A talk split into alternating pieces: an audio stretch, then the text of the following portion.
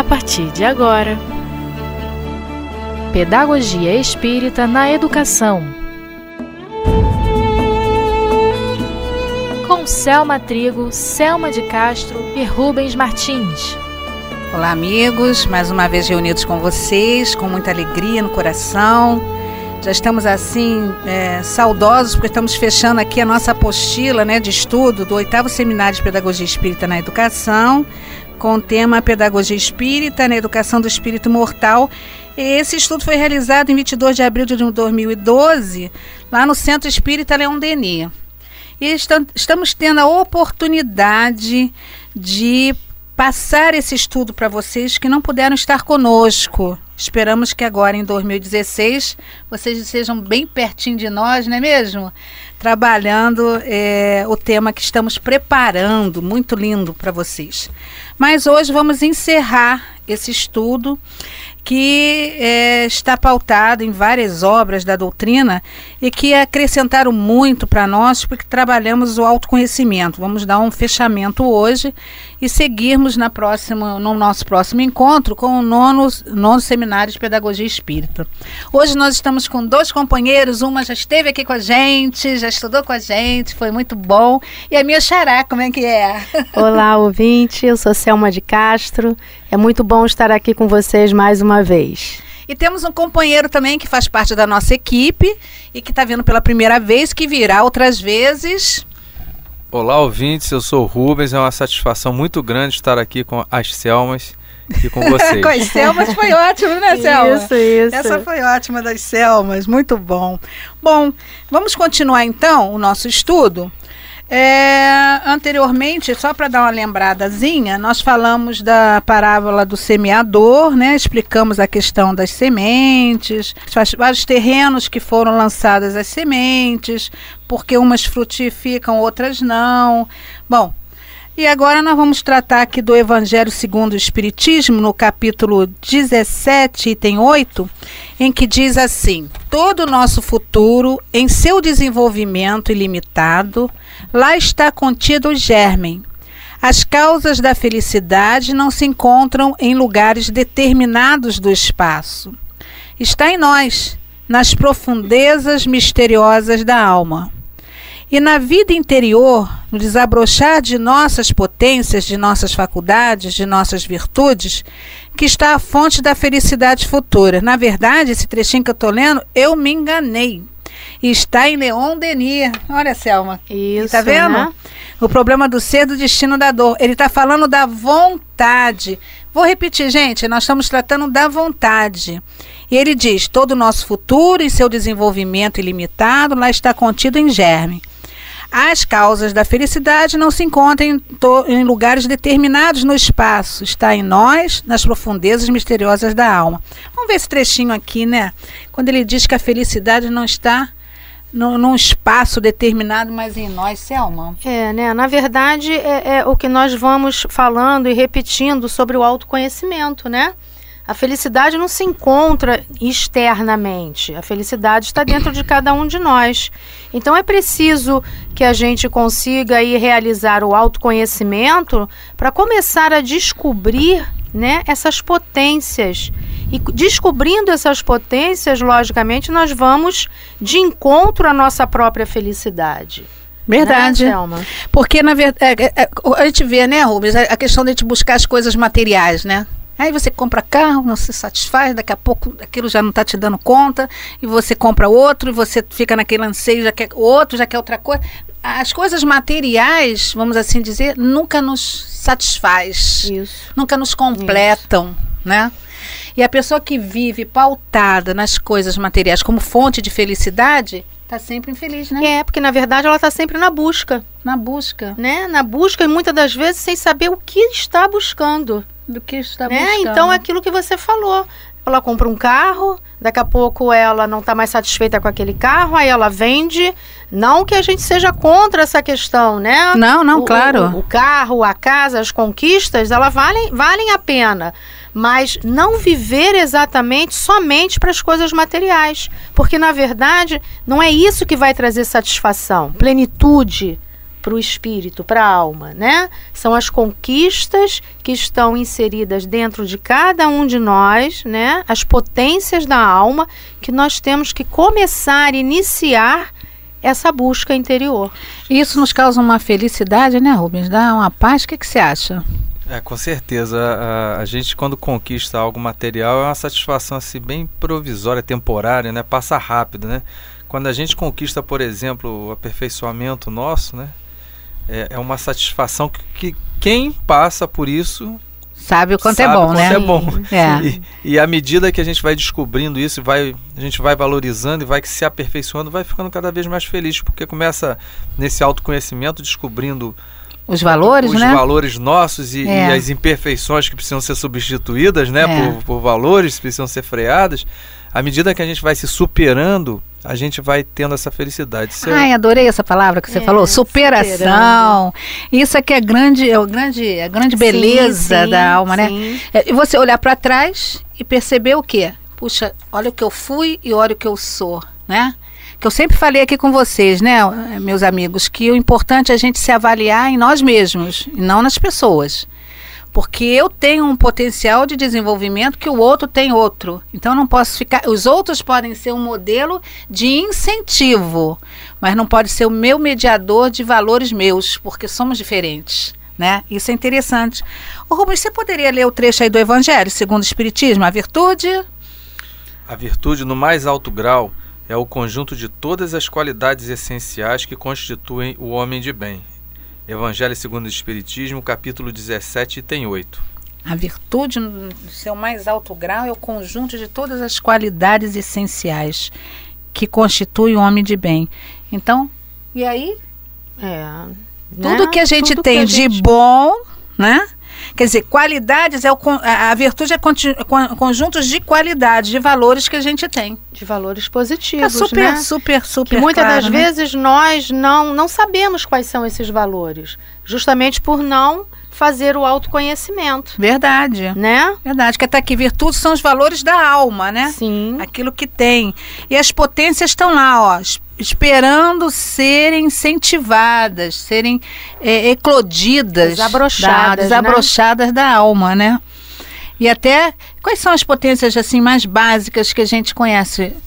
Vontade, consciência, que é o sentido íntimo, pensamento, amor, nossa, tem outros, né? Mas tem. essas aqui, basicamente, é o que a gente está trabalhando, né? Aqui no nosso estudo. E segundo o Leon Denis, né? Trazendo para nós essas como as principais aqui, né? E qual é a fonte maior, que é a locomotiva, que é o carro-chefe de todas as potências? Vontade. Porque sem ela a gente, a gente não, não, consegue, fazer nada. Né? Não consegue fazer Exatamente. nada. Não adianta. Ela é que impulsiona as demais, né, Exato, exato. Ela, ela que dá aí o segmento para a gente conquistar as outras, né? Porque sem vontade você não realiza nada. Não é verdade? Não realiza nada. Tem que ter vontade. Isso. Primeira coisa que tem que botar para ativar. É o grande combustível, né? É o é grande combustível. Aí é, é ativando a vontade, as demais é como se fosse assim uma bombinha. Dispara isso, todas as demais. Isso. né? E aí no livro dos Espíritos, né, 893, né? Vamos lá. É, qual a mais meritória de todas as virtudes? E olha o que, que os Espíritos respondem. Toda virtude tem seu mérito próprio, porque todas indicam progresso na senda do bem. A sublimidade da virtude, porém, está no sacrifício do interesse pessoal pelo bem do próximo. Ah, Interessante, né? Quando tá... ele diz aqui que toda virtude tem o seu mérito próprio, ou seja, não é do Rubens, não é da Selma Trigo, é minha, né, Selma? É, é minha, mesmo. da Selma Castro. Porque todas indicam progresso na senda do bem. A sublimidade da virtude, porém, está no sacrifício do interesse pessoal pelo bem do próximo. Essa é a virtude são os valores da alma, não é? Que nada mais é do que está é, tá pautada nas potências, nas heranças divinas, né? Que Exato. são as sementes. É, qualquer virtude conquistada é mérito. Sim. Tá lá os espíritos dizendo, não é isso? Agora, a maior dela é o sacrifício, que a gente sai do egoísmo. Exato. Né? Eu pensei nisso agora. É, sai do egoísmo. Né? E também, são quando a gente quando a gente é, consegue o sacrifício do interesse pessoal pelo bem do próximo, a gente está trabalhando à vontade também, apesar de estar É. Claro. sacrificando o nosso interesse, mas sendo pelo bem do próximo, a gente está desenvolvendo vontade. Então essas questões como depressão e outros problemas, né? Olha aí, já é um, um, rece um receituário aí, né? Trabalhar em prol do próximo. É, é, é porque você desenvolver, muito bem colocado, Rubens, desenvolver a vontade, porque você tem que sair de si, né? E você se desprender, Sim, ocupar sim. um pouco, liberar um pouco do seu tempo com você mesmo, com a sua vida para o outro, tem que ter disposição. E essa vontade é somada à, à- à libertação do egoísmo. Que aí ele liberta o egoísmo. É você aciona. esquecer, né, Selma e Rubens? Esquecer, não esquecer de si, mas esquecer dos seus problemas, das suas dificuldades naquele momento e partir para atender o próximo que também está necessitado. Né? Quando a E- gente consegue fazer isso, a gente percebe que automaticamente a providência divina está agindo também em benefício das nossas dificuldades. Porque se você esquece, né, as suas dificuldades, o seu conflito, as suas dores, para ajudar alguém, o benefício é duplo. Eu acho que quando você fala em conflito, me lembra até a, a questão. Além de esquecer, é você vencer, porque você se Sim. vence. Isso, perfeito. Então, é esse conflito, poxa, ó, isso é uma guerra. né? Quando a gente se vence, sem dúvida a gente está trabalhando à vontade. Sim. É uma profilaxia, eu diria assim. É medicamentoso para nossa alma. Porque quando eu me desprendo de mim, Além de a servir, medicamentoso, né, Selma? É terapêutico. terapêutica, soma de tudo isso. Exatamente. Então a gente está adoecido com as nossas complexidades. Todos nós temos as nossas dosagens Sim, das sim. nossas complexidades emocionais, né?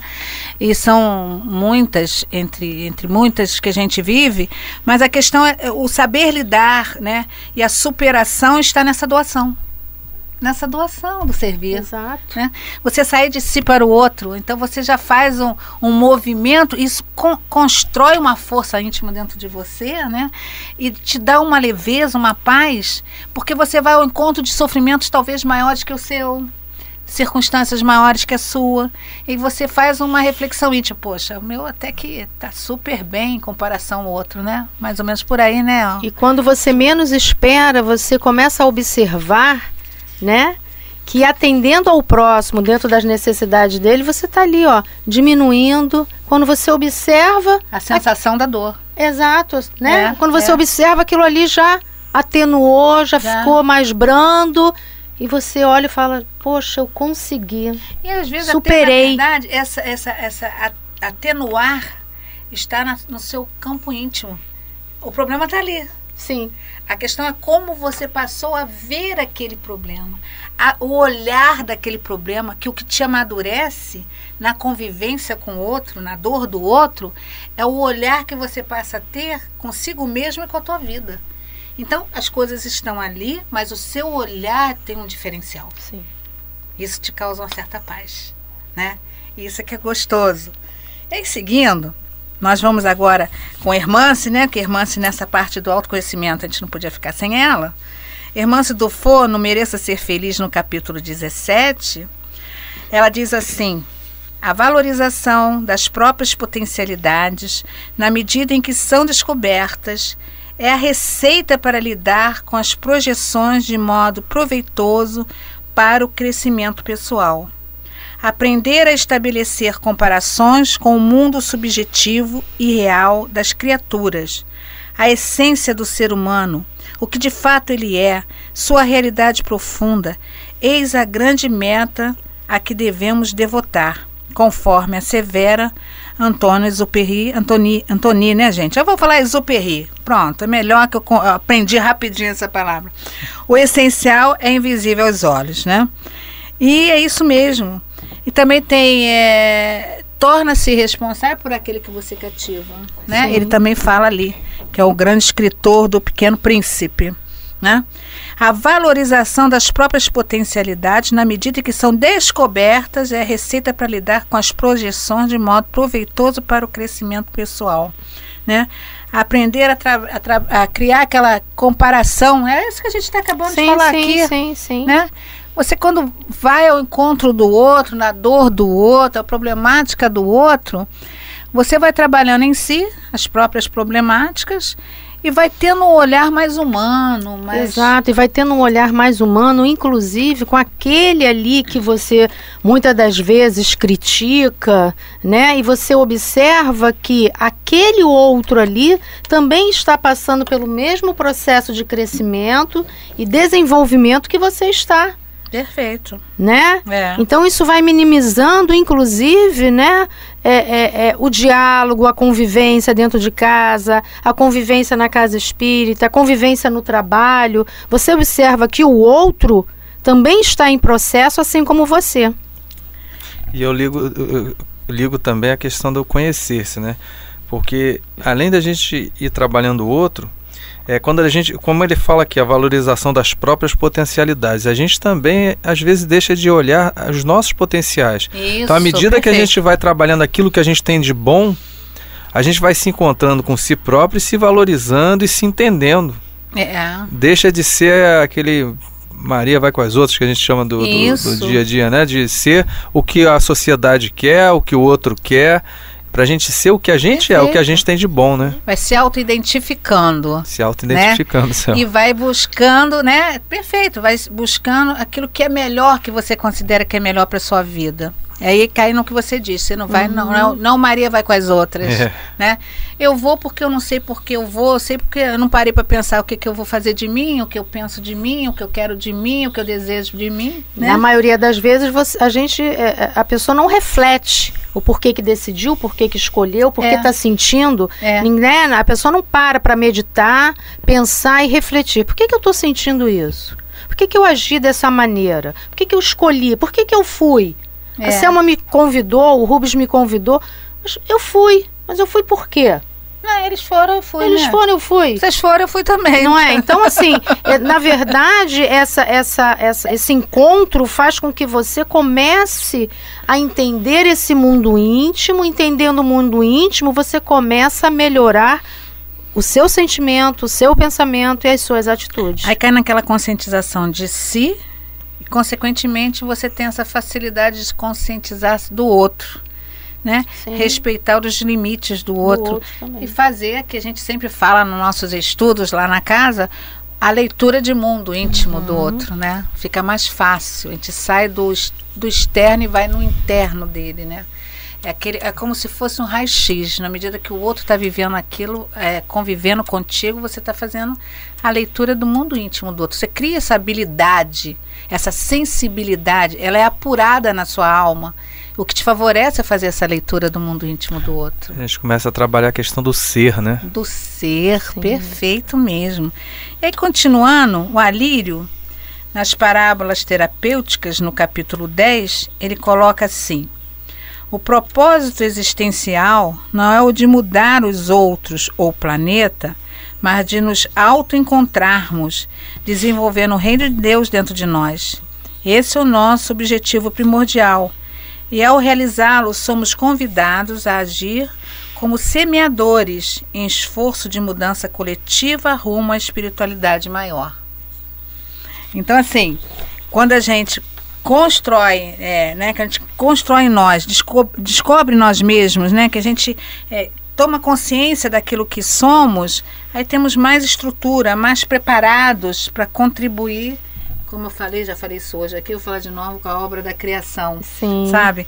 Então a gente pode ser um grande trabalhador, um fiel trabalhador do Senhor Jesus, né?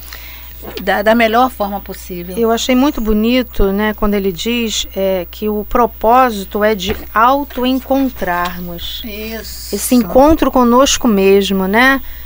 Nossa, é, é perfeito. Porque muitas das vezes a gente é, se perde, mas também se perde de nós mesmos. É, e, né? e no, no, no, nós temos aqui também em Hermance, né? Já na no Mereça Ser Feliz, no capítulo 4, uhum. em que ela diz assim: nós estamos falando já da doutrina espírita na, na prática da educação, que é a nossa grande meta dessa equipe que está realizando o seminário, é a grande meta da Casa Espírita Leon Denis, né? É a grande meta da doutrina espírita, né? E ela diz assim: Jesus estabeleceu o ensinamento: reconhecereis a verdade, e a verdade, e a ela vos libertará. Lindo, né? Sim. E é mesmo, né? Cada medida que, à medida que a gente vai conhecendo, a gente vai é, criando é, libertando-se. Sim, o conhecimento liberta, né? É. Ele, ele, ele abre as portas, ele, ele clareia né? não só o pensamento, mas todo um processo de, de, de, de, de conhecimento e de evolução. Né? A gente sai daqueles aqueles, aqueles ranços Isso. existenciais de, de, Aquela de questão da, é, de coisas cristalizadas, né? de crenças que, que prendem você a não dar um passo mais à frente. Isso. Né? Agora só, são aqui, queria frisar aqui, ó, a doutrina espírita na prática educacional, né? Então traz aqui, ó, Jesus estabeleceu o ensinamento. Então a doutrina espírita ela ela ela traz para gente aqui de forma bem clara, né? E enfatiza Jesus. Porque é. para a gente se conhecer, para a gente se trabalhar, tem que estar com Jesus, porque também é preciso força, né? Quando a gente começa a enxergar nossas dificuldades, o quanto a gente precisa se melhorar, a gente precisa ter uma força grande dos espíritos e, e de, de Jesus e de Deus, né? Até porque ele é o mestre dos mestres, né? Ele é o grande mestre, Sim. é o maior exemplo. mestre até então. Nossa. Passaram por, pela terra vários mestres, vários mestres que exemplificaram, missionários que foram considerados mestres no processo da sua ação na vida, que deixaram como um processo de educação doutrinária que seja, mas o maior dos mestres é Jesus. E essa visão de Jesus, ela tem que estar muito próxima de nós e não distante de nós, um Jesus Sim. que botaram lá não sei aonde que a gente não consegue alcançar. Né? É um Jesus que está muito coladinho na gente, né? Exato. Então isso é preciso ver. E aí já em Mereça Ser Feliz também no 24, no capítulo 24, irmã se continua. No caso da transformação, à luz das propostas espírita, a criatura é convidada a uma perda de um homem velho para fazer a aquisição do homem novo. Aí que negócio dói.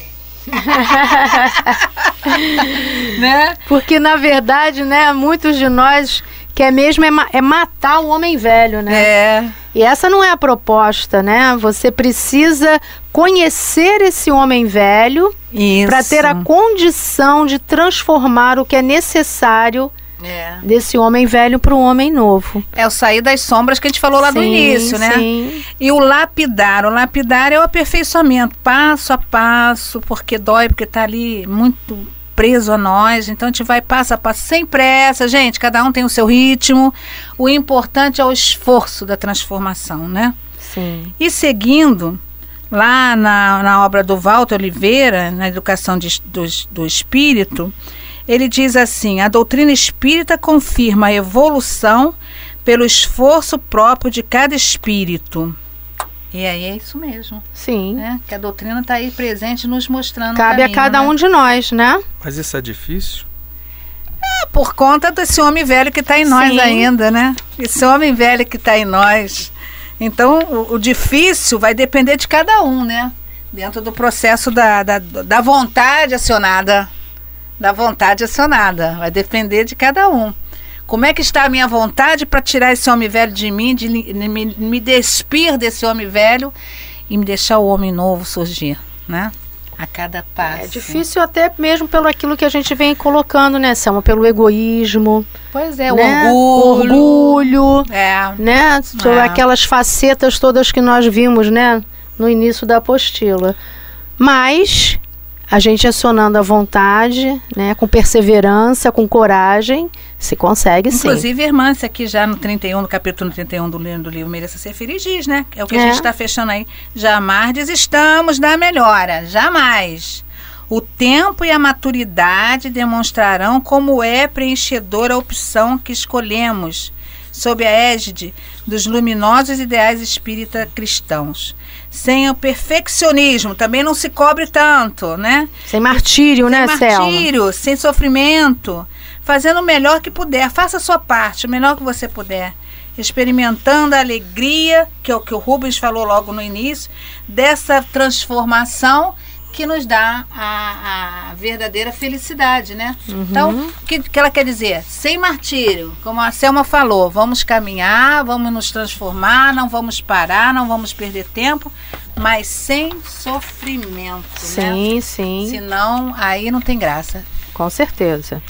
E aí tem uma mensagem linda de Dr. Herman. Dr. Herman, meus amigos, é um dos mentores espirituais da casa de Leon Denis.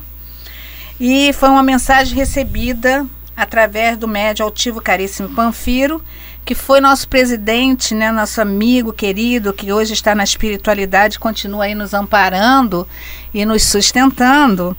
E essa mensagem está num livro, o que, que a gente fez lá na casa? As mensagens dos, do- dos amigos espirituais, mentores da casa, como o Dr. Herman, eh, Baltazar e Antônio de Aquino, são os que estão lá no comando direto dos trabalhos. Tem outros amigos espirituais, com certeza.